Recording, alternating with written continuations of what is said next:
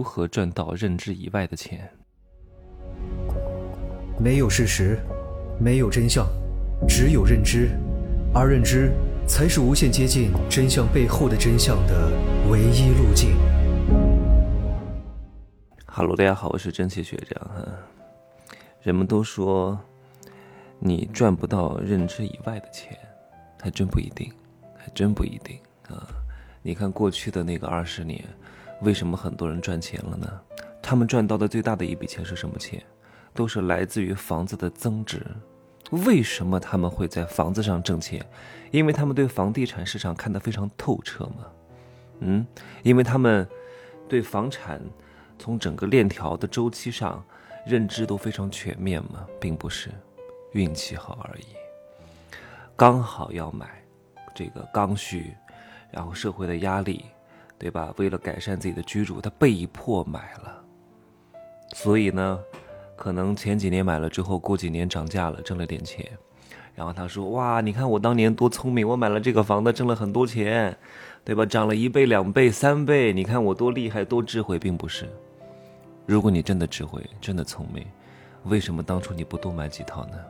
你能够看得清楚整个房地产市场的发展格局，它未来的升值潜力，未来有可能增长几倍，你为什么不多买几套呢？还不就是因为你没有这个认知吗？只是你刚好运气好，你买了而已。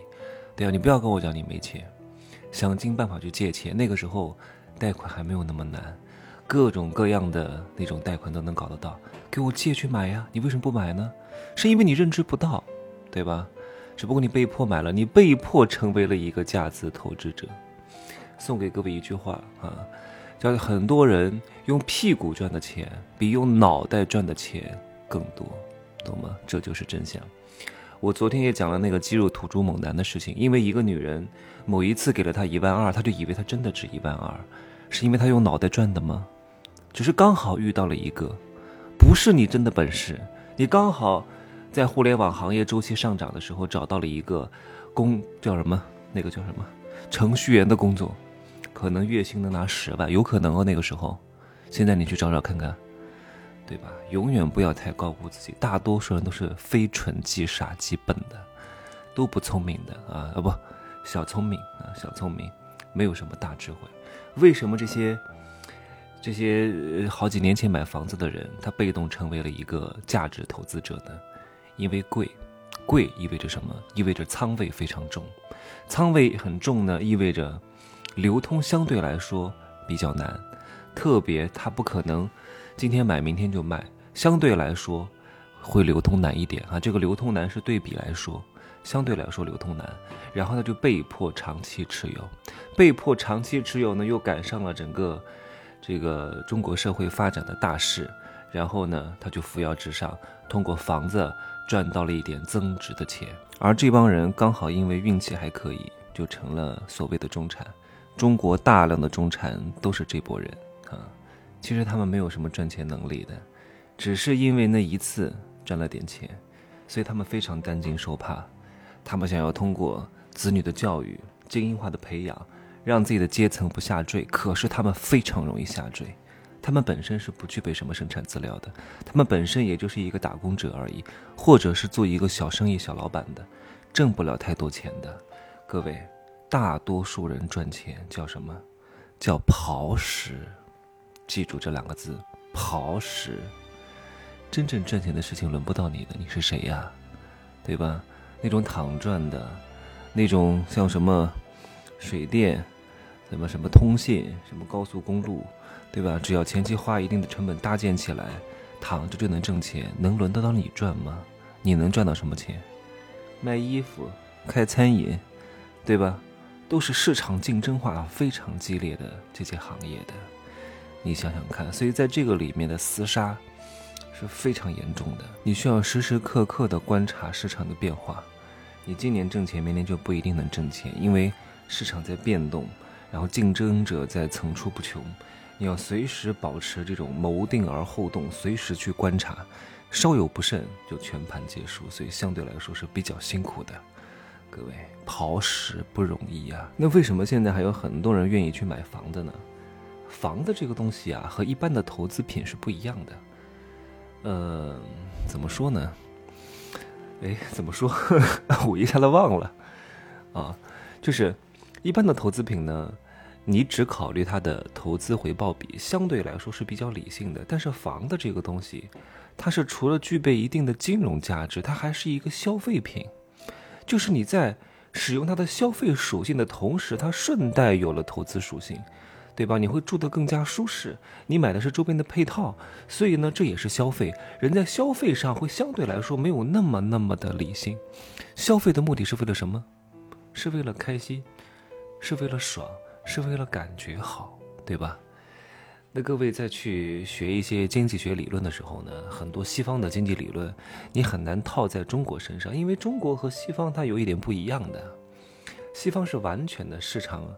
市场化啊，中国呢是相对市场化，就很多东西呢是有形的手和无形的手两手一把抓在控制的，所以你发现西方的那些纯市场理论的经济学，它很难套到中国的市场上来。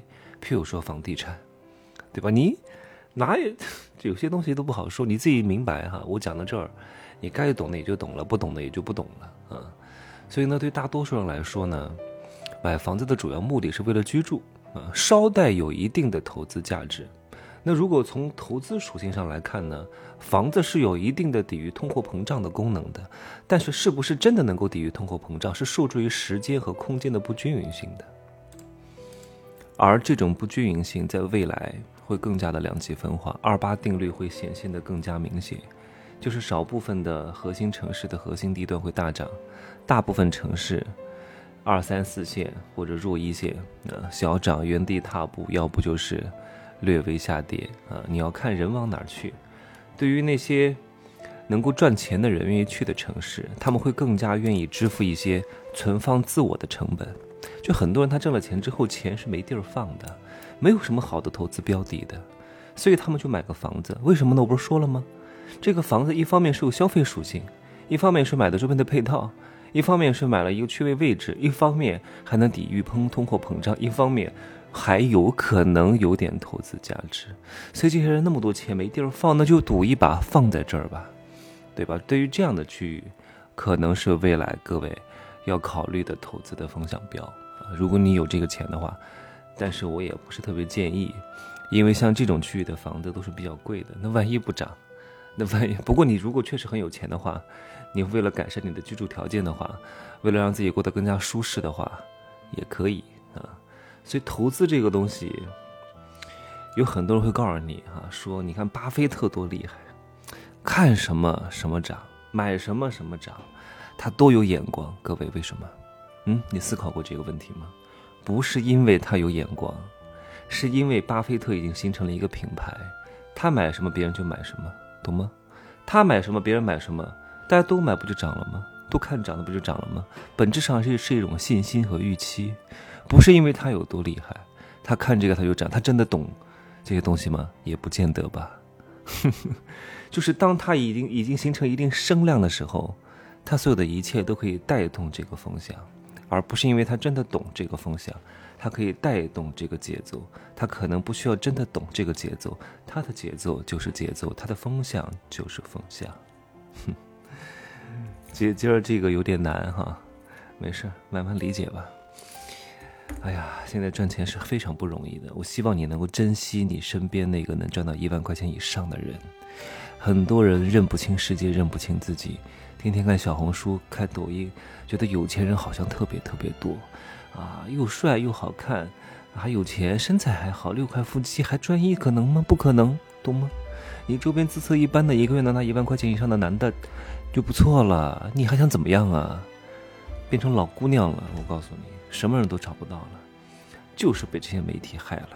天天还以为周边所有的人都特别优秀，没有多少的，都是打扮出来的，任人打扮的小姑娘，都吹牛逼的，不能信的啊！真正的有钱人不多的，一个月一万块以上，就算在大城市都已经算多了。你不要告诉我，哎，大城市租房都那么贵，你再拿一万块，哼！能拿大城市能拿三万打工，就已经是非常厉害的了。五万块就非常顶尖了，再往上走几乎不可能了。我告诉你，别谁谁谁月入十万，年入百万，没有的，那都是梦里、童话里啊！你活在童话里，你就被幻觉淹没了，你就死的很难看。就这样说吧，圣诞节快乐，再见。